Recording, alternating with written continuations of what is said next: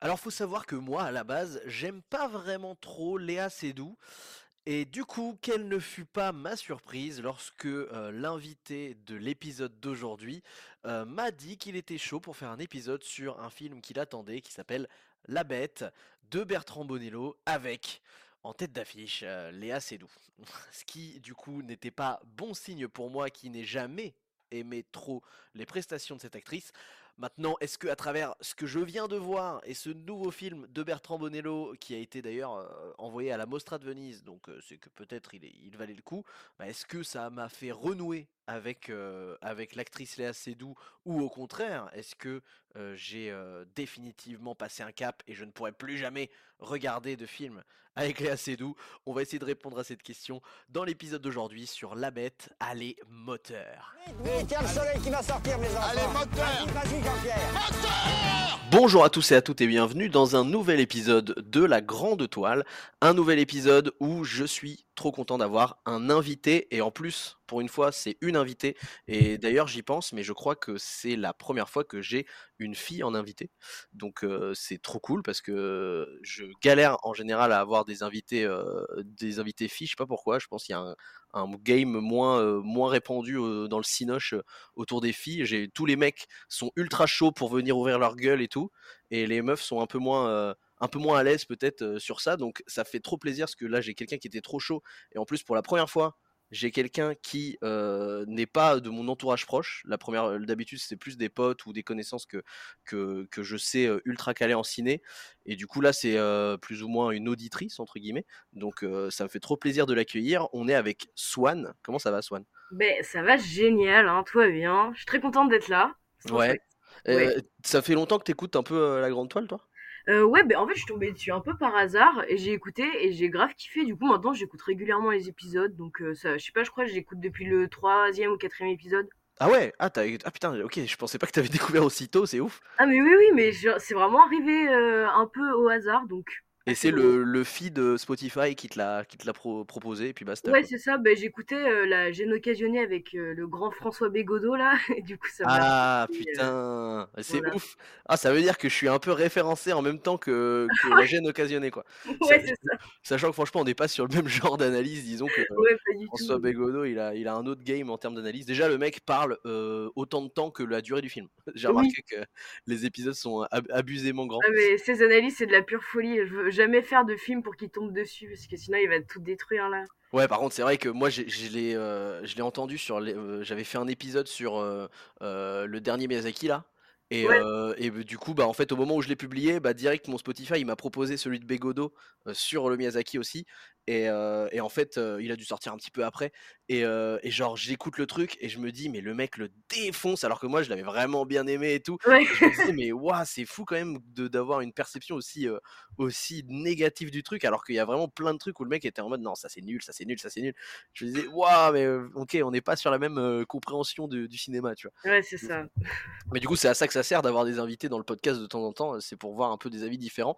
Et du coup, pour ce podcast, c'est toi qui as choisi euh, le film. Je t'avoue que moi, j'avais pas prévu de, le regarder. Je crois qu'en fait, j'avais pas vu beaucoup de communication dessus. C'est vrai qu'il il est pas ultra mis en avant, j'ai l'impression, euh, ce film-là. Euh, ce film, c'est La Bête. Est-ce que tu peux nous dire pourquoi tu avais envie de, voir La Bête et, d'en parler? Bah alors très simple, j'étais au cinéma pour une autre séance, je, je sais plus trop, je sais plus ce que j'étais allée voir.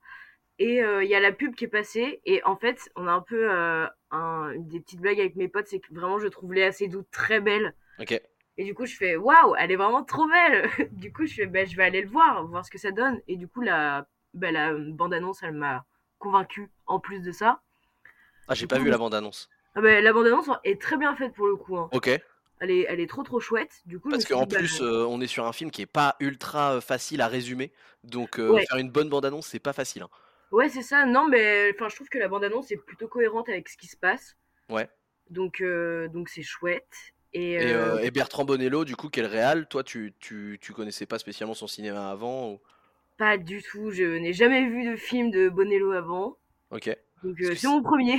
Ouais, bah moi, je t'avoue que c'est un peu pareil parce qu'en fait, je, je croyais avoir déjà vu Bonello sur l'adaptation de Saint-Laurent, mais en fait, non. Parce que, en fait, moi, j'ai vu celui avec euh, Pierre Ninet.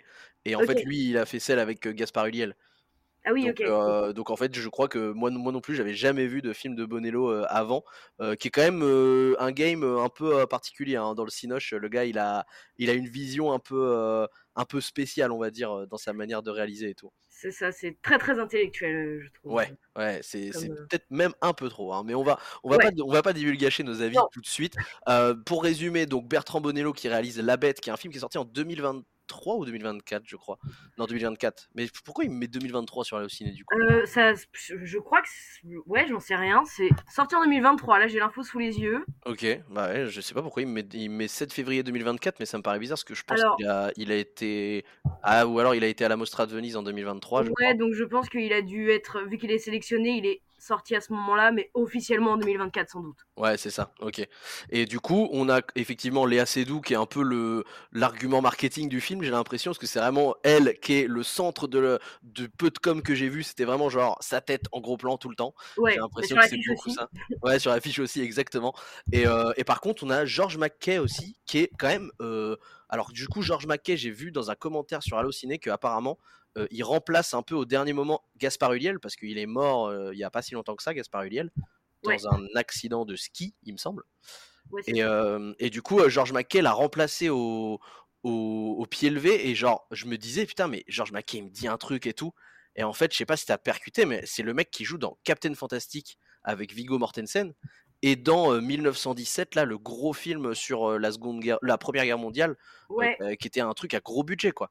ouais, ouais, c'est ça. De Sam Mendes, hein, en plus, hein, donc pas n'importe quoi. Et je me disais, c'est fou quand même de d'avoir un un sur un film français qui a l'air un petit peu, heu, petit budget, enfin, en tout cas beaucoup plus petit budget qu'un 1917, heu, mmh. d'avoir un un gros nom du cinéma quand même qui est en train de bien, heu, de bien percer. Ça me faisait, ça m'a fait plaisir de de voir sa tête, tu vois? Ouais, j'avoue, c'est trop chouette. Surtout Mmh. que il était très bien dans le film aussi là. Ouais, bah, moi je trouve que c'est, heu, le meilleur en vrai, heu, pour, heu, pour commencer à un petit peu rentrer dans la dans la critique. Ouais.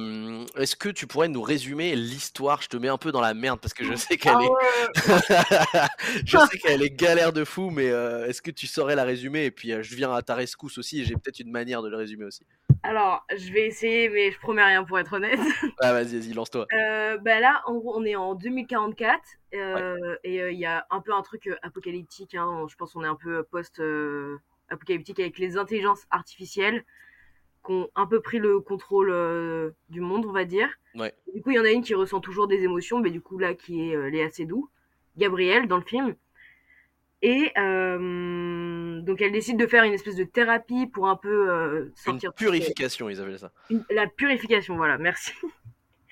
Heu, donc la purification pour ensuite, hem, waouh, ça Bah, c'est ça, en fait, c'est une purification pour se détacher de, de du côté, heu heu, quasiment, heu, incontrôlable de l'émotion humaine, quoi, en fait. ouais, voilà, c'est ça et du coup, avec ça, bah, la la thérapie, elle consiste à revoyager dans les vies antérieures de l'âme, Mmh. justement pour enlever tous les traumatismes et ensuite, Ouais, parce qu'en vrai, ça, c'est un truc c'est un truc, en fait, moi, j'ai mis 4 ans à le capter parce que je trouve qu'en termes de structure, au début, il est pas du tout optimisé et il est il il est complètement, heu heu, fouillis alors qu'ils au ils auraient pu faire un truc plus, facile à à capter. C'est Ouais, qu'en fait, on est dans un monde où ils ont découvert que la théorie bouddhiste de la réincarnation, elle est réelle, en fait. Et du ouais, coup, c'était, un phénomène qui existait vraiment et donc chaque être humain, sur terre a des incarnations à toutes les époques différentes de lui-même et vit des des périodes de vie et des rencontres qui sont plus ou moins les mêmes que ce que tu vis à chaque époque, quoi. Mmh. C'est ça qui est assez ouf, tu vois? Et heu et moi je le résumerais, tu sais comment je me je me le résumerais? Je sais pas si tu as joué à Assassin's Creed? Non, j'ai pas joué du tout. Et bah, je moi, en fait, c'est ouf parce que c'est littéralement le principe d'Assassin's Creed. Genre, OK, Assassin's Creed, c'est vraiment tu vas dans une machine qui, heu, va te permettre de, donc en gros, dans Assassin's Creed, le les premiers en tout cas, après c'est parti en couille, mais l'histoire, c'était que c'est un mec dans le futur proche, qui, du coup, a dans son sang et dans son ADN des ancêtres qui sont plus ou moins les mêmes que lui, si tu veux et qui, heu, sont tous des héritiers d'assassins, heu, dans des confréries, heu, d'assassins secrètes, quoi. Et du coup, le principe, c'est que lui, il va dans une machine et que cette machine le fait euh, transporter de, bah, de période de période en période, tu vois, donc lui il va être dans la Renaissance, il va être au Moyen Âge, et à chaque fois ça va être un de ses ancêtres, et il va revivre les événements de ce que son ancêtre a vécu en 1250 après Jésus-Christ, tu vois.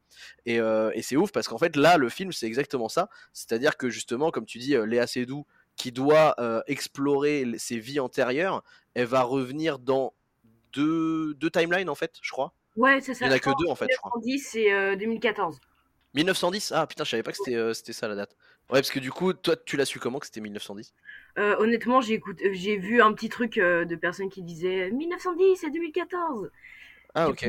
voilà. Parce qu'en en fait, moi, je m'étais dit, putain, mais en fait, c'est. parce que tu sais, à un moment, en gros, ils sont sous la mer, enfin, pas sous la mer, sous la Seine, parce que c'est à Paris, et la Seine déborde, et du coup, il y a des, des, Pas des noyades, mais genre des inondations de ouf.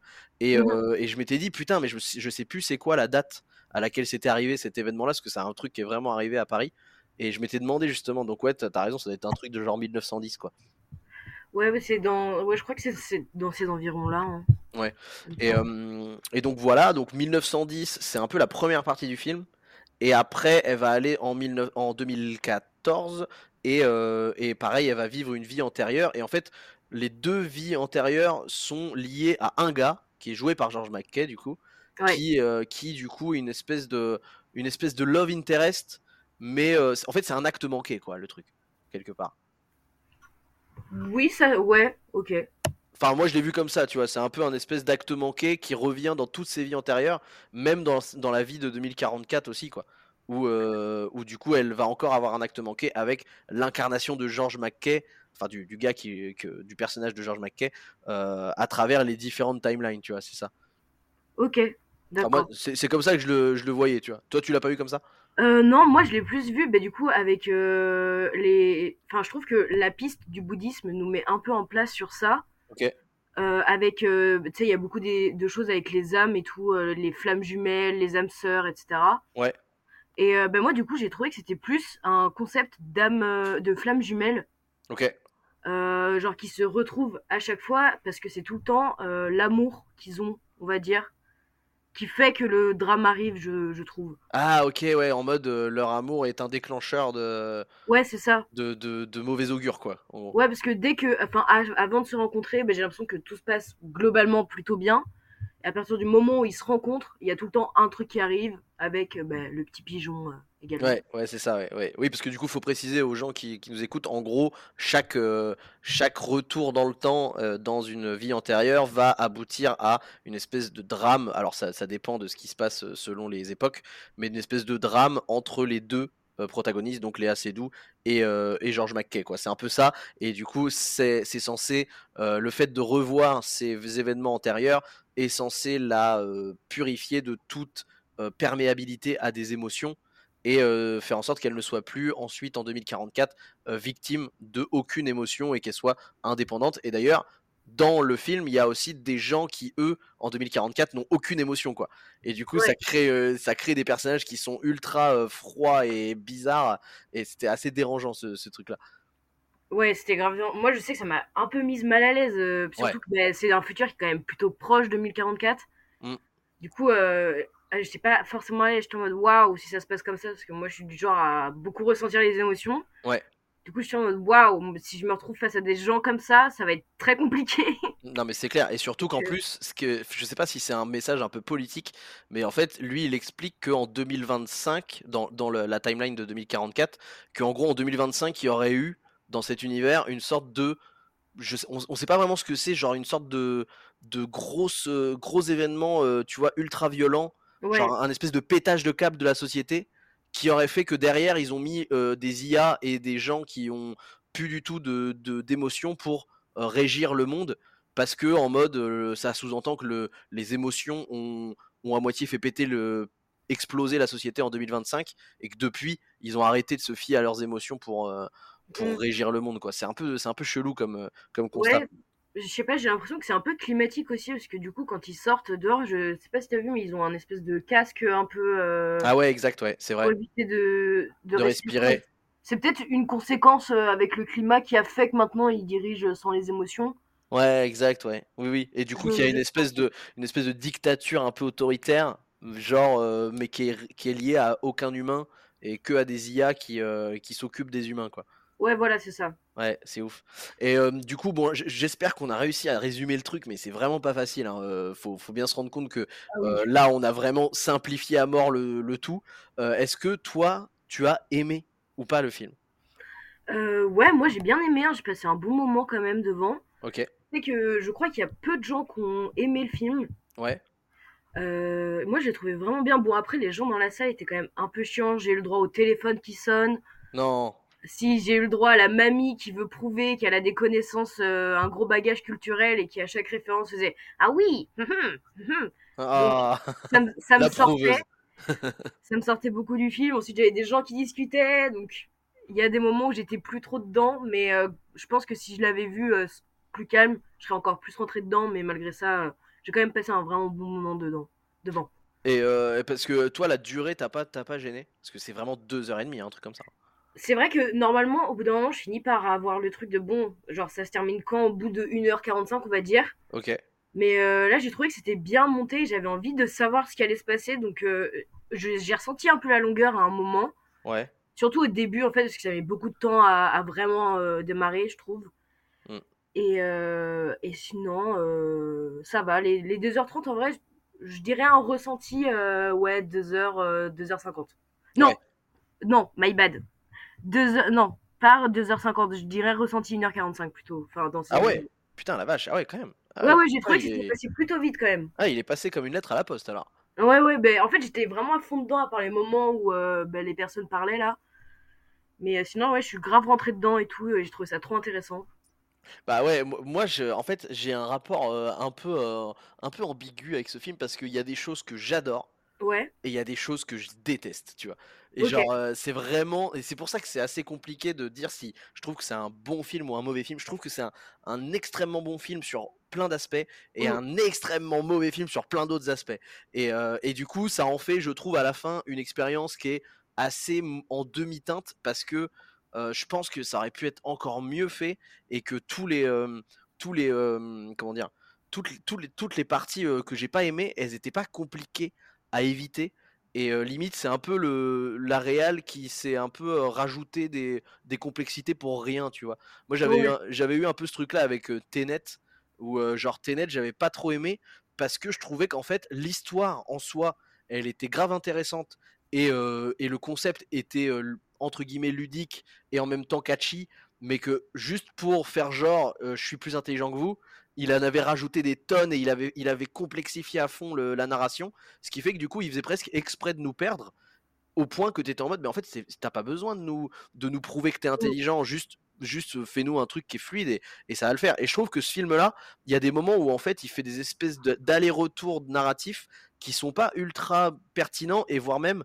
qui vont juste euh, faire exprès de te perdre alors qu'ils auraient pu faire un truc plus simple et on aurait carrément plus euh, rentré dans le, dans le vif du sujet le plus rapidement possible tu vois je sais pas Ouais, si, si t'as carrément. eu ce, ce feeling Si, si, ben il y a beaucoup de moments, ça se sent qu'il veut rajouter ça un peu pour. euh, Bon, pour le dire vulgairement, pour la branlette intellectuelle.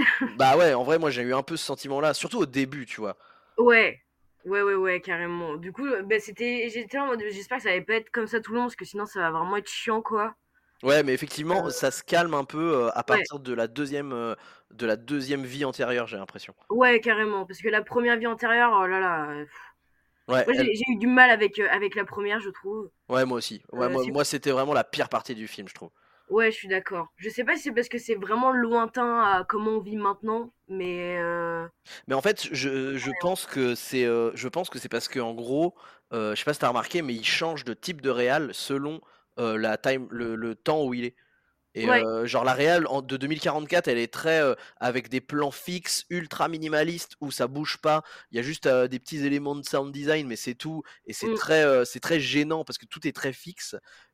Celle de 2014, c'est très réalisé comme une, vu que ça se passe à Santa Barbara, c'est très réalisé comme une série américaine un peu teenager, je trouve. Tu vois et même les couleurs et tout sont un peu euh, un peu euh, jaunes et tout euh, les couleurs de Los Angeles tout ça et Mm. par contre celle de 1910 elle est réalisée comme euh, putain comment ça s'appelle déjà euh, genre moi ça m'a fait penser à la réal de Orgueil et préjugés tu vois Ah Genre, heu, ça faisait très, heu, avec des bokeh et puis des des plans très serrés sur, heu, sur, les corsets des femmes, sur, les les chevelures, les choses comme ça, Mmh. de de alors Orgueil et préjugés, je pense que c'est plus 19e siècle, là on est plus au début du 20e, mais je trouve Mmh. qu'on retrouvait un peu cette patte-là et et par contre ce que j'ai pas compris, c'est surtout dans cette, partie-là, les, mmh, les small talk sont ultra inutiles, quoi. Genre il y Ah a des ouais. il y a des des dialogues où tu es en mode: «Mais on s'en fout, enfin il se passe rien, c'est trop Oui, bizarre». vraiment. C'est, heu, j'ai l'impression que c'est une espèce de d'apéro de mise en bouche très longue, Ouais. de de choses, heu, mondaines justement, bah, c'est il y a des moments, on est quand même, heu, dans des soirées mondaines, mais du coup, enfin, on y est carrément, quoi. Il y a des des conversations, tu mode: «Mais va, passe à autre chose». Mais surtout que ouais, c'est ça, c'est qu'en fait, au au autant pour pour te mettre un peu dans le dans le bain de, heu, voilà, c'est un peu cette ambiance-là, un peu mondaine, un peu, heu, 1910 et tout, ça marche bien, mais en fait, je trouve qu'il le fait beaucoup trop longtemps. Et tu es en Ouais, mode, heu, faut que le faut que le film démarre, quoi, faut que faut que ton intrigue elle elle entre, dedans, quoi. Ouais, c'est ça carrément. Je sur ça, je te rejoins, ouais. et sachant qu'en plus, genre moi, je sais pas toi, mais moi j'avais pas du tout, vu de bande annonce et et j'avais même pas lu le synopsis. Et du coup, le début, mais j'étais vraiment en mode: «Mais putain, j'arrive» genre vraiment au bout de 20 minutes de film, je comprenais toujours pas vraiment où ils voulaient en venir, tu vois? Où où on allait poser nos nos enjeux narratifs, quoi et c'est pour ça que moi ça me ça me fatiguait de de d'être en mode: «Je veux que tu me donnes l'enjeu sur lequel on va se baser pour le pour le reste du film, s'il te plaît». Parce que là, je Ouais, je ne vois que des gens, heu, boire du boire du champagne et discuter de de la vie de tous les jours, quoi. Je ouais, c'est ça. Bah, moi, pour le coup, j'ai vu, heu, la bande annonce, mais heu, ça pas changé, heu, le fait que j'attendais qu'il se lance, quoi. J'étais ouais, en mode: «D'accord, enfin, par rapport à la bande annonce que j'ai vue, là, tu me proposes rien». c'est ça et toi, tu est-ce que sans la bande annonce, tu aurais peut-être perçu, heu, différemment le film, tu penses? Ou ou ça a pas Heu, changé spécialement ton ton non, ça je pense que ça a pas changé ch spécialement la façon dont j'ai vu le film. ouais, Enfin, les bandes annonces m'a m'impa impactent, heu, très peu la façon dont je je ressors avec le film après. OK. Ouais, moi j'essaye de de d'éviter le plus possible les bandes annonces parce que Ouais, moi, ça me saoule un peu les bandes annonces, donc heu, j'y vais souvent un peu au feeling, heu, moi je vais je vais tout le temps tout seul au au ciné et du coup, je ouais, suis vraiment ce connard qui est sur son téléphone pendant les bandes annonces avec mon casque s audio sur les oreilles et genre j'écoute un podcast et je fais en sorte d'avoir le son le plus fort possible pour ne pas voir une seule bande annonce, quoi. Parce que, sinon en fait, vu que je vais au ciné, heu, 2-3 fois par semaine, genre je me fais buter de bandes annonces. Genre là en ce moment, c'est la bande annonce de Les Chèvres avec, heu, Danny Boone là, le 2 prochains films de Danny Boone. Mais putain, rien que entendre les 5 premières secondes que j'entends à travers mon casque, je pète les plombs. Genre, je n'en peux plus, quoi. Je déteste déjà le bande film alors que je l'ai pas vu, tu vois. Genre. Ouais, c'est ça. Moi, j'aime pas trop les bandes annonces. Là, en ce moment, c'est l'Empire qui passe en boucle. Ah ouais, putain, mais moi, je l'ai jamais vu au cinéma, la bande-annonce de l'Empire. Ah ouais, moi, c'est ça en boucle, hein, euh, Mais dans, tu, dans le tu ciné vas à quel, bande, à quel euh, ciné? Euh, je vais au cinéma Star souvent à Strasbourg, du coup. Ah, Ok, c'est un, un ciné, euh, ça fait pas partie d'une chaîne, non? Non, bah, c'est pas, c'est un petit cinéma indépendant. euh. Ouais. Ouais, du coup, c'est peut-être pour ça, parce que moi, je sais que je vais au pâté, et du coup, le pâté, je pense que eux, ils, ils, don- ils doivent avoir une espèce de focus sur les prods euh, de chez Pâté et Gaumont, tu vois. Et du coup, euh, quand c'est pas une prod Pâté et Gaumont, ils passent beaucoup moins la, bande-annonce. Ouais, ok. Mais genre l'Empire, par exemple, tu vois, j'ai trop envie d'aller le voir. Ça a l'air, euh, ça a l'air très très spécial. Ah oui, il a l'air vraiment ouf. Ouais. Mais apparemment, les bons, les retours sont plutôt bons là pour le moment. Ouais. Donc voilà. Mais euh, putain merde, on est en train de, on est en train de se perdre sur le, sur le sujet. C'est pas grave, hein, on, digresse, c'est pas, c'est, pas plus mal. Euh, moi, je voulais parler aussi. euh, donc on l'a dit, la réal, elle switch de, bah, de, de timeline en timeline. C'est vraiment des styles très différents et je trouve qu'à chaque fois les styles sont pertinents dans la mise en scène et dans la, dans la photo. Genre la, la photo de de 1910, il y a un peu de grain et tout, il y a un petit côté un peu, un peu old school. Là où celle de 2044, elle est euh, ultra 4K, ultra lisse, propre, de, avec une grosse résolution. Et euh, par contre, euh, moi, ce que je trouve ouf, c'est le jeu d'acteur. Je sais pas, est-ce que tu peux nous, nous, dire ce que tu penses du jeu d'acteur? Alors, ben, il y a des moments où j'ai trouvé que Léa Seydoux, elle était moins convaincante. Ouais. Où il y a quelques phrases qui sonnaient un peu faux, mais je sais pas si c'est volontaire, en fait. Ouais. Voilà. Par contre, euh, George McKay, justement, ben lui, il est vraiment. euh, il, a, il a ce personnage qui est toujours très très froid, Ouais. je trouve, dans le film, et euh, il l'incarne plutôt bien. Donc j'ai trouvé convaincant. Mais Léa Seydoux, après, vu qu'on est beaucoup sur, sur différentes façons dont elle aborde les choses, elle a quand même pas mal de rôles à incarner à chaque fois qui sont différents. Du coup, on a quelques-uns qui m'ont moins convaincu, je pense. Ouais. Voilà, donc je sais pas ce que toi t'en penses. Bah en fait, euh, moi Léa Seydoux, après moi j'ai un rapport, c'est pour ça que quand tu m'as dit que tu voulais aller voir la bête et que j'ai regardé et que j'ai vu, oh putain, la tête d'affiche chez Léa Seydoux, j'étais en mode, oh t'as pas de chance parce que Léa Seydoux, je pense que c'est l'actrice que j'aime le moins au monde. Euh, Ok. genre elle m'a jamais convaincu dans quoi que ce soit. Et, euh, et en fait moi j'ai un, j'ai un avis sur Léa Seydoux qui est assez critique parce que c'est une euh, en fait c'est une gosse de c'est une gosse de riche euh, mais genre euh, extrême quoi qui a été euh, placée euh, dans tout dans toutes ses prods grâce à papy grâce à papa et tout quoi et, Oui. et parce que je sais pas si tu connais l'histoire un peu de Léa Seydoux et de sa famille Non, pas tant, je me suis pas trop j'avoue. ah bah écoute on va faire une petite digression sur l'histoire de Seydoux et sa famille Raconte-moi. faut savoir que en gros, il y a euh, une entreprise euh, qui, doit s'appeler SLM, je crois maintenant, mais qui à l'époque s'appelait Schlumberger. Euh, Schlumberger, c'est une famille euh, d'Alsaciens, je crois, un truc comme ça. Et euh, en fait, cette famille-là, ils ont créé une technologie au début du, 20e siècle. Euh, non, ça s'appelle SLB maintenant, pardon. Et, et ça s'appelait Schlumberger avant. Et c'était le nom de leur, le- de leur famille. Et en fait, c'est une famille qui a créé une technologie au, au début du 20e siècle qui permettait de, grosso modo, euh, je, te, je te la fais courte, mais ça permettait de trouver des gisements de pétrole, des choses comme ça. Et en fait, ils se sont mis à créer des accessoires et des, et des, des machines qui permettaient de forer du pétrole, tu vois. Et, euh, et du coup, tu te doutes bien que au début du 20e, quand il y a l'explosion euh, des euh, machines à vapeur et tout machin, et qu'on commence à exploiter le pétrole, bah ce genre d'industrie, ça se porte plutôt bien financièrement, tu vois. Et, Oui. et du coup, ce qui s'est passé, c'est que l'empire Schlumberger est devenu un des plus gros empires euh, financiers du monde en quelques dizaines d'années. Et euh, en fait, la famille euh, par des alliances, était aussi une famille euh, qui était euh, extrêmement riche parce que euh, le grand-père ou arrière-grand-père de Léa Seydoux, je ne sais plus exactement, est celui qui a fondé une petite société dont on vient de parler qui s'appelle Gaumont Pâté. en Ah, fait, mais d'accord. eh oui, oui. Et en fait, son papy enfin, a créé littéralement Gaumont Pâté, sachant qu'en plus Gaumont Pâté, c'est, je crois, la première grosse entreprise de cinéma en France, euh, chronologiquement. Ce qui fait qu'en fait, les premiers cinémas, c'était, ça appartenait à Gaumont Pâté. Les premières productions de cinéma, c'était Gaumont Pâté qui finançait euh, les, les films. Et en fait, ce qui s'est passé, c'est que du coup, c'est devenu littéralement le numéro un du, de l'industrie du cinéma en France, voire même peut-être en Europe. Et Mhm. grâce à des histoires d'alliance, comme les aristocrates savent bien le faire, eh ben, ils se sont euh, alliés à l'Empire Schlumberger. Et euh, l'Empire Schlumberger, du coup, fait partie des, bah, des, des ancêtres, littéralement, de, de Léa Seydoux. Et en fait, une fois que ce, papy-là euh, a créé Gaumont Pâté, là, euh, il y a eu les cousins, les oncles, les fils qui ont tous eu des postes assez hauts, soit dans des boîtes de prod qui appartenaient à Gaumont Pâté, soit dans d'autres business. Genre, par exemple, je sais que euh, je crois que le père de Léa Seydoux, un truc comme ça, et pendant un moment, il a été, euh, il a été euh, le big boss de GMF Assurance, tu vois. Ah oui. Enfin voilà, ils, ils ont tous eu des espèces de plans, mais même pas forcément que dans le ciné. hein. Ça pouvait être aussi dans, dans des banques, dans des assurances, dans des ouais. comme ça. Enfin, on est vraiment sur l'élite, mais genre quand je te dis l'élite, c'est l'élite Ouais. aristocratique, oligarchique le plus terrible.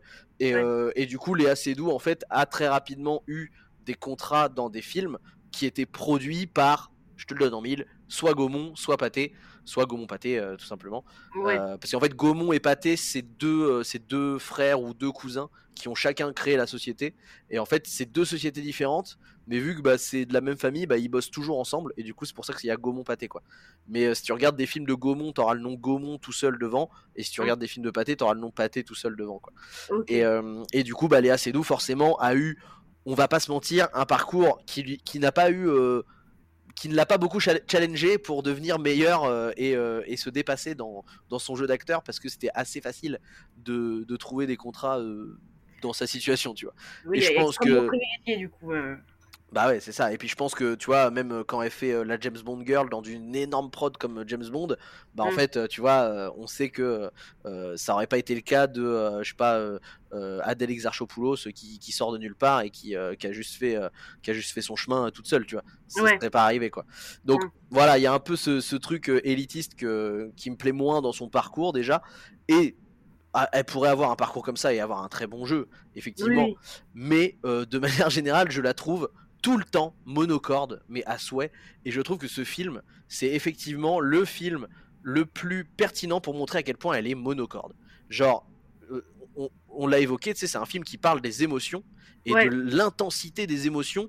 Et genre, on est quand même sur le personnage qui, de tous ceux qu'on voit en 2044, c'est censé être elle qui est encore, euh, tu sais, sous, sous l'emprise de, de l'émotion par rapport aux autres qui n'ont plus d'émotion.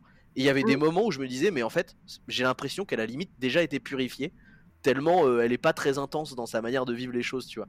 En fait, il y a juste deux trois moments où elle va littéralement péter un plomb en mode elle va pleurer d'un coup, elle va, elle va hurler euh, de ouf. Mais par Mm. contre, en dehors de, en dehors de ces moments de, d'émotions ultra intenses, abusives, eh ben en fait, elle laisse carrément, quasiment rien transparaître. Et même dans sa manière de sourire et tout, euh, de, ou même tu vois, il y a des moments où juste elle laisse s'échapper une larme. Et, euh, et tu vois, je- genre je me disais, mais en fait, s'il n'y a pas la larme, on voit pas vraiment d'émotion en dehors de, en dehors de juste sa, sa larme qui coule, tu vois. Ouais, carrément. C'est vrai qu'elle est, elle est très très froide, je trouve. euh, Bah carrément. Et George McKay, tu vois, c'est presque euh, entre guillemets euh, logique qu'il le soit parce que dans la timeline de 2014, il devient à moitié un incel, hein, grosso modo, le personnage de Oui. George McKay, c'est clairement un putain d'incel. Clairement un incel. Euh, donc euh, clairement le côté, tu vois, ultra bizarre, ultra froid et tout, bah c'est logique par rapport à- au développement du personnage de 2014. Euh, le côté euh, 2044, je vais pas spoiler la fin, mais en fait on comprend aussi rapidement euh, pourquoi, enfin rapidement non, à, la toute fin, euh, pourquoi il est assez, euh, il est assez froid. Mm. Bon, il y a, peut-être aussi le, la première partie où il joue le, le lord anglais où bah il y a aussi le côté bah il- tu sais il est dans la posture d'un lord donc il est Ouais. aussi assez euh, tu vois assez réservé et tout euh, donc forcément ça, ça ça avait sa logique aussi alors que bah dans toutes ces timelines là bah elle vraiment c'est tu vois c'est toujours très plat quoi c'est Ouais, c'est ça. Alors que c'est quand même des personnages qui, de base, euh, je trouve, demandent beaucoup d'intensité ouais de ouf et euh, beaucoup d'émotions. Enfin, euh, bah, le- la première timeline où elle le rencontre et tout, c'est quand même quelqu'un qui est très torturé. Et on n'a pas, pas le sentiment. Moi, j'ai pas eu le sentiment qu'elle était réellement torturée dans, dans cette timeline-là, tu vois. Ah ouais, ça je suis carrément d'accord. Le côté, tu, tu veux, tu veux fais allusion au côté euh, euh, la meuf qui est censée avoir des doutes sur euh, la relation avec son mari. Ouais, c'est ça. Parce que bon, on le précise pour les auditeurs, mais en gros, euh, elle est euh, au moment où elle rencontre George McKay, qui va un petit peu le- le- l'embrouiller, on va dire, dans son rapport euh, amoureux avec son mari. Elle a déjà un mari avec qui elle est censée être depuis longtemps, quoi. Et donc Mm. forcément, elle est censée arriver dans une espèce de, de tiraillement émotionnel entre son désir et son amour marital. Et, et c'est vrai que pareil, je m'étais dit, le tiraillement entre les deux, on le sent pas plus que ça. Non, même au niveau du mari, du coup, enfin, avec qui elle est de base, on, on sent pas que il est touché par la situation. Oh, Elle, Ah ben ça putain, et moi je pense que c'est le pire des acteurs lui. hein. ah mais il est vraiment, il est très très mauvais. Enfin, Ah ouais. euh, Il est absent. euh, vraiment, j'étais en mode, mais limite on le met pas, c'est pareil. Enfin, je suis désolée, mais c'est vraiment médiocre. Donc, et, et en plus il apporte pas grand chose quoi. En fait il aurait Ouais. été juste évoqué euh, hors cadre, limite ça aurait rien changé. ouais, carrément. Et euh, ben elle, euh, pareil, du coup, hein, euh, j'ai pas trouvé qu'elle avait énormément, d'émotions comme quelqu'un qui de base devrait en avoir dans cette situation-là. Et c'est un peu étrange. On a limite l'impression qu'elle a tout le temps été purifiée dans tous les moments de son existence. C'est assez étrange. Et bah tu sais quoi, mais tu sais que moi c'était vraiment aussi un twist que je, je pensais qu'il allait tomber, tu vois. le, Ouais, co- le voilà. côté en fait non mais en fait depuis le début elle est froide parce qu'elle a été purifiée et tout machin. Et en fait non c'est pas du tout euh, c'est pas du tout ça qui se passe à Ouais, la fin. c'est ça. ouais. Et euh, par contre la fin, je sais pas ce que t'en as pensé, mais moi j'ai adoré. J'ai adoré. Si tu parles du générique, du coup. Ah, euh, ah oui, euh, toi, euh, le, le générique, ça c'est pas mal. Non, et moi je parle vraiment du, du l'espèce de petit twist. Ouais, qu'on- ok, ouais, ouais, qu'on- ouais, Qu'on va ouais, essayer de, de pas spoiler, Ouais. qui vient vraiment, tu sais, qui vient vraiment casser l'ambiance, quoi. Et j'étais en mode, j'étais un peu en mode, un peu, tu sais, cr- la cruauté gratuite qui me, qui me faisait un peu jubiler, j'avoue. Oui, oui. J'avoue que ça, ça m'a eu aussi la fin, la, la réponse. Et en fait, c'est très froid, mais en même temps, ça veut tout dire. Donc, du coup, je sais pas, ça m'a ça m'a eu. euh, J'ai beaucoup aimé le plot, euh, le plot twist. Oui, et, et du coup, pour le, oui, pour, pour le générique, explique ce qu'ils ont fait pour le générique, c'est vrai que c'est pas mal. Mais alors, du coup, pour, euh, pour le petit générique, en fait, ça se coupe d'un coup. Enfin, de base, tu sais, c'est- le générique, c'est le moment où t'es un peu en mode bon, qu'est-ce que je viens de voir? Enfin, moi, en tout cas, c'est un moment où je réfléchis Oui. un peu. Avec la musique et tout. Voilà, c'est ça. Et là, genre, c'est coupé instantanément. Et il y a juste un gros QR code que du coup tu dois scanner pour avoir accès au générique.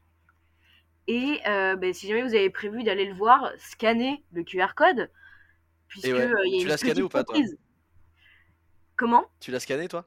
Ouais, moi je l'ai scanné, tu l'as scanné? Ouais, je l'ai scanné, ouais. Mais du coup, ça, ça, ça fait un, ça passe un vrai générique euh, classique en fait. Ouais, c'est ça, et il y a une petite surprise également. Ah, il y a une surprise? Mais attends, t'as été au Là. bout du générique toi? Euh, ben, moi je suis allée au départ, enfin j'ai euh, j'ai un peu tout regardé, on va dire, parce qu'il y a une scène après. Ah putain, je savais pas. Moi, j'ai regardé le début, j'ai fait ah ok, c'est marrant, il y a le générique, et j'ai pas vu la, la, la, la scène après. Putain, bah, Ah, d'accord, ben il y a, y a une scène du coup. Ah, il y a une scène en post générique à la toute fin. Ah putain, du coup, toi, t'as avancé sur le, le lecteur ouais, moi j'ai avancé un petit peu, et en fait je suis tombée, et genre j'ai revu du coup, enfin ça a coupé, et j'ai fait, oula, qu'est-ce qui se passe? Et du coup, j'ai regardé, et euh, bah du coup la, la scène a- est quand même un peu importante, je trouve. Ah merde, putain, bah, du coup, faut que je retourne sur le site. euh, Parce que moi, en fait, j'ai regardé, j'ai fait ah, c'est marrant, ils ont mis le, le générique euh, en mode euh, comme ça, mais je me suis, je me suis pas dit qu'il y avait un truc. En fait, moi, je déteste les scènes post génériques, j'en peux plus. Et, et du coup, j'ai même pas pensé à, à aller vérifier, tu vois. Mais, Ouais, mais par contre, du coup, ouais, je trouve que c'est intéressant parce que du coup, le côté, euh, en fait, la méta qui est évoquée par le fait de mettre un, de, de pas du tout mettre de générique et juste de mettre un QR code et puis euh, démerdez-vous. Bah en fait, limite, on dirait presque que ça fait écho à genre euh, l'aspect 2044 où tout a été tellement aseptisé. Tout a été tellement dépersonnifié que même les génériques de, de films, genre on mettrait juste un QR code pour que les gens aillent voir et puis on rend même plus hommage aux gens qui ont travaillé sur le film, tu vois. ouais, carrément. Et j'ai l'impression qu'il a un peu ce truc-là dans tout le film de, de critiquer un peu le, le nouveau cinéma. Genre euh, quand il joue avec les fonds verts. Et, Ouais, et tu sais, il y a un côté un peu absurde où genre la meuf, elle, elle est censée jouer dans un fond vert où il se passe rien et, euh, et, et elle est censée donner de l'intensité. Et vu qu'il nous montre que le fond vert, et bah du coup c'est vrai qu'il y a un côté genre putain c'est vrai que c'est nul quoi, c'est absurde. Ouais, c'est ça. Bah oui, bah c'est, je crois que c'est lui en plus qui est euh, à- qui dirige dans les fonds verts. Ah ok, ah ouais d'accord, ah je savais pas. Euh, il me semble que c'est lui. Euh, et du coup, bah ouais, il donne, euh, pour ceux qui n'ont pas vu, du coup, euh, il donne euh, genre 300 euh, informations en même temps, genre ah là il y a ça, donc tu dois avoir cette émotion-là, mais attention parce qu'il y a ça qui arrive, donc tu dois aussi euh, avoir d'autres émotions. Il y a un peu tout ce qui se mélange, sauf qu'il n'y a rien pour l'aider. C'est clairement un fond vert et euh, elle doit tout inventer. Du coup, euh, je trouve que ça remet euh, Bah, en fait, un peu la psychologie un peu du, du personnage, même euh, au niveau du décor, comment on traite les gens. Ouais, moi, j'ai l'impression que ça critique beaucoup la manière ouais, de travailler le, le cinéma maintenant par rapport à Ouais. avant où tu avais des vrais décors, des vrais, Ouais, des vrais, des vrais contacts avec des acteurs.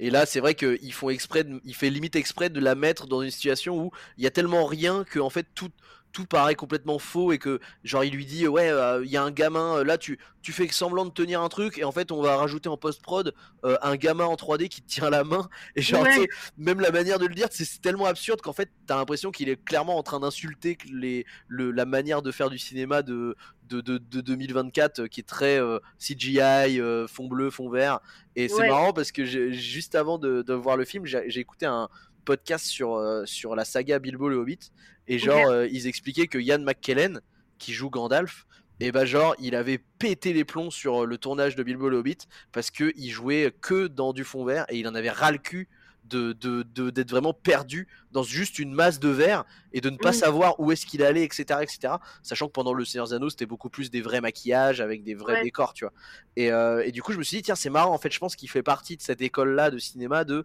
non mais faut qu'on retourne à un cinéma qui qui se raccroche au réel quoi tu vois ouais, c'est ça, mais parce que du coup, les, les effets spéciaux, etc., ça crée énormément euh, d'emplois au niveau de la technologie. ouais c'est vrai j'avoue Ça, ça en enlève énormément au niveau euh, bah, du, des costumiers, des maquilleurs, euh, des, euh, des, des coiffeurs, etc. Même euh, des décorateurs, en vrai, des designers et tout. Hein. Ouais, de ouf. Ah bah bien sûr. Bah tous tous les mecs qui faisaient, tu sais, les les euh, les maquettes, enfin pas les maquettes, mais les euh, les marionnettes, tu vois, Ouais, à l'ancienne. Bah tous ces mecs-là, ils ont plus rien à faire, quoi. Les ouais, les, effets visuels qui étaient en dehors de la 3D, quoi. Mais moi j'ai l'impression que tu vois, il a fait un petit hommage à ça parce que ben il y a énormément de poupées qui reviennent. Oui, Je c'est pense vrai. que c'est aussi un peu avec l'IA et tout. Mais euh, les costumes sont extrêmement bien travaillé. Ouais, c'est vrai, ouais, carrément. Le, le maquillage aussi, la coiffure, euh, je trouve que ça, pour le coup, c'est vraiment un point fort du film aussi. Ouais, ouais, c'est vrai que surtout la période 1910 qui est impressionnante. Genre, euh, il y a un moment où elle, elle- elle sort du lit, où elle a une. Même moi qui suis un mec et qui est pas du tout ce genre de regard, tu sais, un peu esthétique sur les coiffures, le maquillage et tout, machin, et qui a aucune notion de euh, ce que ça implique comme travail. D'être Ouais. bien, euh, bien maquillé, bien préparé. Et ben, genre, euh, je, je me suis fait la réflexion à un moment, je me suis surpris à me dire, putain, là, les bouclettes de, de Léa Seydoux, elles sont impeccables, quoi, tu vois. Ouais, Et je m'étais dit, putain, c'est vrai qu'en fait, euh, ça me saute aux yeux tellement tout est impeccable. Et Ouais, là-dessus, euh, ouais. c'était vraiment bien foutu, ouais. Le clair. corset et tout, enfin, c'est vraiment, c'était magnifique. Même les, les tailleurs et tout, c'était vraiment beau. Et euh, la mode de 2044, bah, pareil, j'ai trouvé ça très cohérent parce que là, plus Oui. ça avance, plus euh, il y a plus l'excentrisme qu'il y avait euh, dans les années 70, on va C'est dire. clair, euh, ouais. Ouais, c'est avec vrai. le et tout, ça devient très très sobre. Ouais, c'est vrai. Et euh, ben là, du coup, dans, dans 2000, euh, en 2044, il y a ce truc où tout est un peu beige, très uniforme. C'est. euh, Oui, Georges Mackay, il a une espèce de chemise euh, sans col, un peu Ouais. comme, comme une chemise à col Mao, très, euh, très, euh, très sobre, très propre, euh, grisâtre, juste grise, euh, vraiment, il n'y a rien qui dépasse. C'est vrai que Mm. tout devient très aseptisé, ce qui du coup fait écho avec le fait qu'ils ont, ils ont petit à petit retiré toutes les émotions intenses des, des humains. Et qui, Ouais, c'est ça. Parce que, ouais, ben, le, ouais, le- l'excentrisme, c'est un peu une façon de, de donner sa personnalité à travers, à travers son apparence et tout. Et là, du coup, c'est très, Mais très carré, très sobre. Comme. Enfin, ça va dans la direction des plans, je trouve. ouais, mm, mm, mm. C'est très cohérent. Ouais, c'est vrai que en vrai là-dessus, la, la mise en scène est complètement euh, ultra cohérente de, sur les différentes timelines. Je pense que c'est le gros point fort du film. En vrai, moi pour, le- pour moi, le gros point faible du film, c'est euh, le fait qu'il a tendance à se paumer dans sa, dans sa narration, surtout au Ouais. début, et à un petit peu aller à droite à gauche, alors qu'il y avait un moment où il fallait un peu aller straight to the point. Et en fait, on Mm. aurait beaucoup plus, beaucoup mieux euh, apprécié le truc. Et aussi, je trouve que les acteurs en dehors de George McKay, euh, c'est vraiment pas ouf quoi. Là-dessus, Ouais, euh, je trouve que c'est vraiment le point faible. Et c'est dommage parce que sur un sujet autour de l'émotion humaine, bah en fait, euh, l'acting est un des trucs prépondérants hein, pour faire un bon film, quoi. Ouais, c'est ça. Moi, du coup, j'ai un peu. Je me pose la question si est-ce qu'il a pas fait exprès de.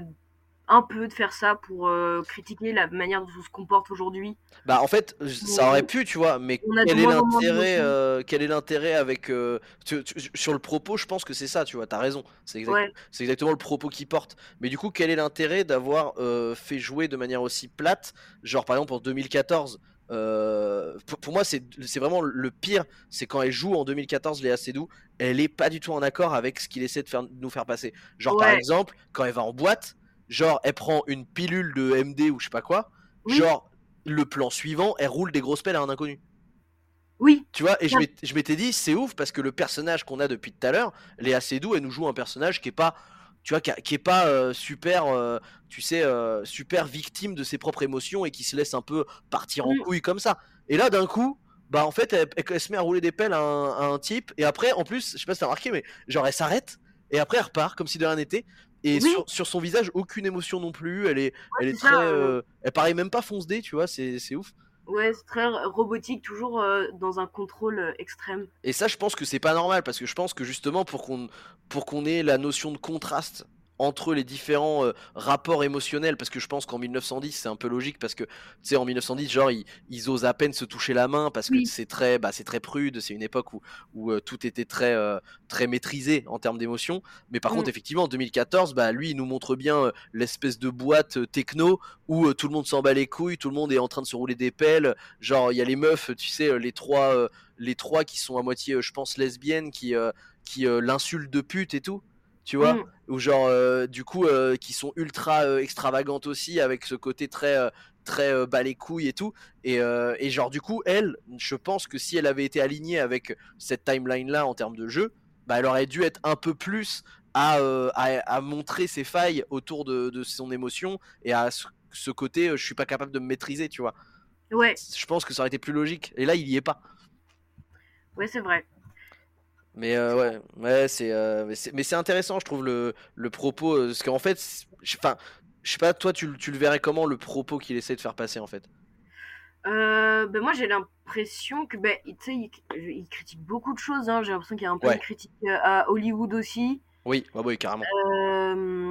Il critique beaucoup les sentiments et euh, en fait ce alors il peu- critique, il critique les sentiments, mais il critique aussi le fait de vouloir les, euh, de vouloir les, les, les tuer dans l'œuf aussi, je pense. ouais c'est ça parce que c'est ce qui fait l'essence même d'un être humain c'est les sentiments et ça du coup il en a beaucoup parlé aussi avec euh, il y a un dialogue moi qui m'a beaucoup touché Ouais. c'est quand ils ont parlé de musique tous les deux Ah, ok. dans la timeline de 1910 justement, où il dit que c'est en gros impossible de faire de la, enfin elle, pardon, elle dit que c'est impossible de faire euh, de la musique sans sentiment, et euh, lui il dit que si c'est possible, et elle dit non, c'est ce qui fait euh, la musique, c'est que justement il y a énormément Ah, ouais. d'émotions et tout, et donc ça très beau. Ouais. Et en fait, il y a plein de petits moments d'émotion qui m'ont eu, par exemple, quand ils se touchent les mains, alors que, ben, justement, comme tu l'as dit tout à l'heure, ils osent pas se toucher et tout. Genre, c'est un truc que nous, on trouve anodin, mais c'est très fort si tu te bases sur le contexte de cette période-là. Ouais, de ouf, c'est ça, carrément. Euh, C'est vrai qu'en fait, il y a pas mal de petites. euh, en plus, il y a pas mal de petites, euh, de petites références qui euh, font, se font écho justement Mm. sur les sentiments et comment ils sont vécus différemment selon les époques. Et c'est vrai que là-dessus, c'est assez logique, quoi. On, on retrouve un peu nos petits euh, au fur et à mesure qu'ils nous les, ils nous les balancent et on fait ah mais oui, c'est vrai qu'en 1910 on avait vu ça et alors que genre par exemple la, la poupée en 1910, elle est très, Ouais. très sobre, très, euh, très, euh, très élégante et il y a une poupée en 2014 qui a une espèce de style avec euh, les cheveux ébour- ébouriffés, avec Ouais, un ça. style beaucoup plus affirmé, etc. Quoi. Et c'est vrai qu'il fait, il se fait référence à lui-même tout le temps, euh, tout le long. Ouais. Ben même, moi, je trouve que la poupée, pour le coup, c'est vraiment un, élément central qu'on néglige. Euh, Enfin, après, bon, c'est peut-être un peu de la suranalyse, je sais pas, mais j'ai trouvé que, tu vois, la poupée, ça devient au final l'intelligence artificielle. Ouais. Voire est- même, voire même en fait, l'humain en 2044 devient une poupée, tu vois. C'est ça. ouais, c'est ça, genre euh, l'humain qui se déshumanise, euh, ça a commencé par la poupée avec sa construction, on essayait d'augmenter la technologie petit à petit, Ouais. et on a tellement augmenté la technologie de la poupée que ça en est devenu euh, l'intelligence artificielle qui contrôle les humains, quoi. Et voire même les humains deviennent eux-mêmes la poupée de l'intelligence Ouais. artificielle à la ouais, fin, carrément. tu vois, en étant complètement euh, purifiés entre guillemets et tout. Quoi. Ouais, c'est ça. Ouais, non, mais en vrai, c'est vrai que je trouve le propos, le propos, c'est une vraie, euh, une vraie, euh, une vraie, euh, comment dire, c'est un, un conte philosophique quasiment, tu vois. Ouais, un c'est côté ça. très philosophique. Et en fait, je savais pas, mais il a été adapté d'un, d'un, d'un film qui est lui-même adapté d'un livre, d'un roman, Ok. et qui s'appelait La Bête dans la jungle. Mais le truc, c'est que c'est un livre qui est sorti au début du 20e. Donc ça veut dire que euh, à l'époque, il devait sans doute pas y avoir cette espèce de côté euh, futur 2044 et tout. Donc il a dû, euh, tu vois, le re- remanier à sa, à sa sauce, tu vois. Mm. Mais ouais, ouais, carrément, je trouve que le propos est vraiment pas mal. Dans l'ensemble, toi, comment tu, tu, tu résumerais en quelques, en quelques mots ton expérience? Pour terminer. Avec tout ce qu'on vient de bah. dire, peut-être que l'analyse est un peu plus claire maintenant qu'on a évoqué tout ça en plus. Oh là là. Alors là. Gros trou, je sais pas. Tu sais pas Et tu, tu, tu penses que le, le film t'a perdu presque Euh, en fait, c'était un peu étrange. Genre, il me perdait pour ensuite mieux me retrouver. Ouais. Pour ensuite me reperdre. Et ça, du coup, ben, je pense que c'est parce qu'il va trop. euh, il fait trop d'allers-retours entre euh, les deux timelines. Et tu, tu Euh, dirais que c'est un- c'est c'est désagréable en vrai, le, ce, ce, ce point-là ou pas, toi? Le fait d'avoir trop d'allers-retours En vrai, c'est un peu désagréable parce qu'au bout d'un moment, t'as aussi envie que ça se développe un peu plus et de rentrer vraiment dans la psychologie et dans les sentiments du personnage parce que c'est un des points clés. Donc j'ai trouvé que c'était bien fait, euh, que c'était que c'était sympa à regarder, mais que euh, en fait, il se perd dans beaucoup de choses Ouais. et donc c'est ça en devient presque agaçant quoi. Il était là en mode bon arrête de te perdre, genre moi je veux juste à la limite comprendre et euh, rendre le truc accessible à tout le monde. Carrément. Mais moi, je, je suis, je, je suis, j'ai totalement ce, ce feeling-là. Et le truc où je me suis dit, en fait, c'est ça le problème du film. C'est le moment où il y a eu, euh, je sais plus c'était quelle timeline, je sais plus c'était 1910 ou 2014. Non. Mais genre, je commençais à rentrer dans le truc, à comprendre un peu les enjeux. Et là, il cut et il me renvoie en 2044 avec la fille qui se réveille, qui va dans son appart, je crois, et danse toute seule. Oui. Avec une danse un peu absurde en plus, euh, qui, qui a aucun sens. Et, euh, et genre, moi j'étais en mode, oh mais non, mais mec, pourquoi tu me fais revenir en 2044 pour me montrer juste le quotidien nul de cette meuf alors que je voulais continuer dans la timeline à avancer dans, dans l'intrigue, tu vois? Et c'est vrai qu'en fait, il se, il se, presque, il se met des bâtons dans les roues en, en bifurquant alors que t'es en mode non mais là on était bien, on était bien, on avait plus qu'à avancer. J'ai l'impression qu'il s'auto-sabote limite. Euh, genre dès que tu commences à rentrer dans le truc et à te dire ok là c'est bon, ça va y aller, genre tu commences limite à capter ce qui se passe il coupe, il, te repère quoi. Et c'est, je trouve que c'est un peu continuellement ça. Ouais, ça c'est vraiment le truc dommage, je trouve. Mais ouais, moi, moi, pour résumer, je pense quand même que le propos euh, philosophiquement, tu vois, euh, euh, sur le rapport aux émotions, en plus du coup sur un temps long, parce qu'on analyse de début du 20e jusqu'à une projection potentiellement future qui pourrait mm. arriver, qui est clairement, euh, enfin tu vois, je sais pas ce que t'en penses, mais c'est clairement une sorte d'épisode de Black Mirror, tu vois, l'appel, la vision qu'il a, c'est, c'est de l'anticipation un peu euh, dystopique, quasiment. Ouais. Et ça, c'est pas mal, tu vois, mais par contre, c'est vrai que le, jeu d'acteur, euh, bah, il, est un peu plombé, je trouve, à certains moments, et du coup, ça, c'est vraiment le gros défaut, et la structure qui, qui a tendance à un peu, un peu nous perdre aussi, qui qui l'aide pas à rendre le film aussi bon. Euh, et, c'est un peu dommage parce que dans l'ensemble, j'ai l'impression que le film il a des notes assez moyennes. Et je pense qu'en fait, c'est vraiment ces, parties-là qui sacrifient le film. Et alors que le reste était vraiment euh, super, une super bonne idée, quoi. C'est un peu dommage. Euh, la photographie est très belle aussi, hein, donc. Ouais, c'est vrai qu'il faut, faut, quand même appuyer là-dessus. Cinématographiquement parlant, on est quand même sur euh, des, photos qui sont belles, qui correspondent à chaque, euh, à chaque timeline, enfin à chaque époque, et en plus qui créent aussi des espèces de d'idées. Genre, euh, il y, a, y a des idées, par exemple, dans la, vers la fin du film, il y a des espèces de rewind. Tu sais, comme s'il rembobinait la cassette, tu sais. Ouais. Ou genre, du coup, le, truc se, se, déroule, je crois, le, la bande son continue la mm. bande son continue de manière normale, mais le, la vidéo euh, rewind à l'envers en mode euh, rembobinage de cassette. Et genre du coup ça crée une ambiance un peu particulière, un peu bizarre, comme si le, la projection mentale dans ses vies antérieures était en train de bugger. Et euh, il y a pas mal de trucs comme ça où, par exemple, il y a un espèce de plan séquence dans la maison à Los Angeles où, genre il tourne autour de la cuisine il montre le, couteau qui est un élément ultra important de l'intrigue et ensuite quand il revient euh, dans le plan séquence et qu'il revient à l'endroit euh, initial et eh bah dans le canapé on voit une scène de sexe etc qui était pas là au début du plan séquence. Et mm. je trouve qu'il y a pas mal de petites idées de mise en scène aussi comme ça où, où il casse un peu les codes et, c'est intéressant. Mm. c'est très fin parfois un peu trop fin. Oui ouais ouais. Mais euh, ouais globalement c'est très bien ça, ça, peut tomber dans, une petite branlette intellectuelle qui n'était pas nécessaire, c'est clair. Ouais, carrément. Moi, franchement, je pense que si le film avait fait euh, peut-être, euh, franchement, 30 minutes de moins, avec euh, un peu moins de, de séquences 1910 et, et, un peu moins de, d'aller-retour inutile, ça aurait été vraiment un bon film, tu vois, je trouve. Ouais, je suis d'accord avec toi. Je, trouve que ça aurait été vraiment très bon, ouais, carrément. Et surtout, ça aurait été vraiment un film qui change aussi du, du paysage euh, cinéma français actuel, quoi. Ouais, carrément. Voilà, euh, écoute, moi j'arrive un peu sur la fin de, de mon analyse. Est-ce que tu as autre chose à rajouter peut-être sur La Bête? Euh, Non, bah, le, alors ouais, le travail du son. Oui, c'est vrai qu'il y a un bon sound design aussi, ouais, carrément. Ouais, ouais, y a le, le, travail du son est très bien fait. Je vais pas tant développé et tout, mais euh, je trouve que c'est quand même, euh, par exemple, les voix off sont très bien traitées. Euh, la musique, pareil. Et il y, y, a beaucoup de silence en fait, c'est ça qui est fou. Ouais, et le silence prend une place qui est très intéressante, je trouve. Bah, ça, je trouve que ça, ça, ça augmente encore les moments de gênance, tu vois. En particulier en 2044, le côté de 2044, le sound design, il m'a mis presque mal à l'aise, vraiment, tellement c'est vide et, froid, tu vois. Mmh carrément. Voilà. Non, non, c'est vrai qu'on voit quand même, c'est pas non plus. Un... C'est un mec qui sait faire du ciné, quoi, c'est clair. Je pense que c'est un mec qui sait faire du ciné, qui s'est peut-être un peu. un petit peu perdu dans son propre délire en, voulant aller dans un truc trop radical. Et ce qui, au final, l'a un peu. Euh, c'est un peu retourné contre lui, je pense, d'une certaine manière. Ouais, je pense. Qu'est-ce qu'il faut ce camp Qu'est-ce que tu fous là-bas? Viens là, nom de Dieu C'est clair. Euh, ok, c'était tout ce que tu avais à, à, rajouter de ton côté? Oui, moi c'est bon. Hein. Eh bah écoute, super. Bah en vrai, c'était trop intéressant, je pense. J'espère que les gens ils ont ils ont kiffé et peut-être que ceux qui ont vu la bête ont eu euh, d'autres euh, éléments pour comprendre un peu un peu différemment le film. Euh, merci beaucoup d'avoir participé à ce petit épisode de la Grande Toile. Moi, j'ai kiffé passer ce moment avec toi.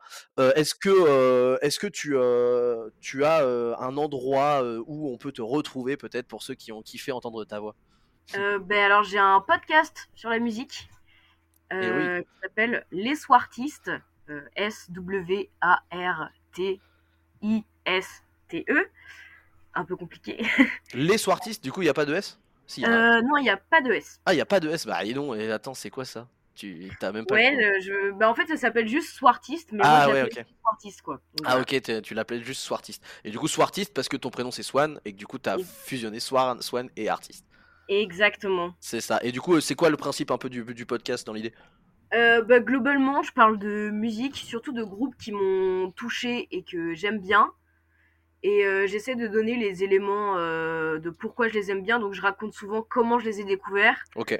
euh, le rapport que j'entretiens un peu euh, avec, euh, avec les personnes euh, que, que je présente sur le moment. Et euh, selon moi, pourquoi c'est des artistes singuliers? C'est souvent des artistes, je trouve, qui se démarquent un peu par, euh, par leur existence et leur façon d'a- d'appréhender euh, la musique. Et euh, un peu de rendre ça aussi accessible à tout le monde qui n'a pas forcément un super grand bagage. Ouais. Et euh, d'en faire un truc en mode c'est pas grave, genre même si la personne est ultra connue, ben là moi je te la représente pour que tu la découvres euh, de la meilleure façon possible. En fait, ouais, c'est des portraits d'artistes euh, qui sont euh, en qui sont audio du coup, vu que c'est des podcasts, mais Ouais. sur un quart d'heure, je crois, c'est ça en général. Ouais, c'est ça, globalement, ouais, c'est 15 minutes et il y a beaucoup d'interludes musicales, donc on va dire que c'est euh, 7 minutes où je parle. Ouais, mais en vrai c'est cool parce que ça te donne. Enfin moi j'ai pour pour ceux qui, qui nous écoutent, j'ai déjà écouté, je crois le- l'épisode sur. euh, je crois que t'as fait un épisode sur Little Sims, non, un truc comme ça. Ouais, Et carrément. euh, je crois que c'est celui-là que j'avais écouté. Alors moi je connaissais déjà l'artiste Little Sims, Ok. mais euh, mais effectivement euh, je, je kiffe bien euh, cet artiste, c'est pour ça que j'avais cliqué euh, cliqué Ouais. dessus. Et effectivement c'est un très bon condensé euh, dans ces épisodes pour vraiment avoir à peu près tous les euh, tous les éléments de, euh, de compréhension du, de l'univers. Comme ça, bah après, quand tu veux écouter la musique tout seul, t'es un peu autonome sur euh, ta compréhension de l'artiste et franchement, euh, c'est très très quali. Bien joué. Voilà, ben, trop chouette. Bah ouais, avec plaisir. Donc allez écouter euh, Swan euh, sur son podcast Swartiste qui est dispo sur toutes les plateformes de streaming, j'imagine à peu près? Ouais, ouais, ouais, carrément. Absolument partout, et n'hésitez pas à vous abonner.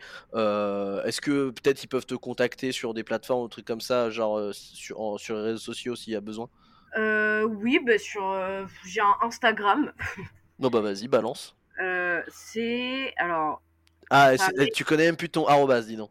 ah ouais, mais en fait je suis très peu euh, sur les réseaux sociaux, donc je suis désolée. Ah ouais, bah d'accord. Du coup, c'est euh. Svart S V A tiré du 8 là R T E. Ah ok, SVA-8 RTE.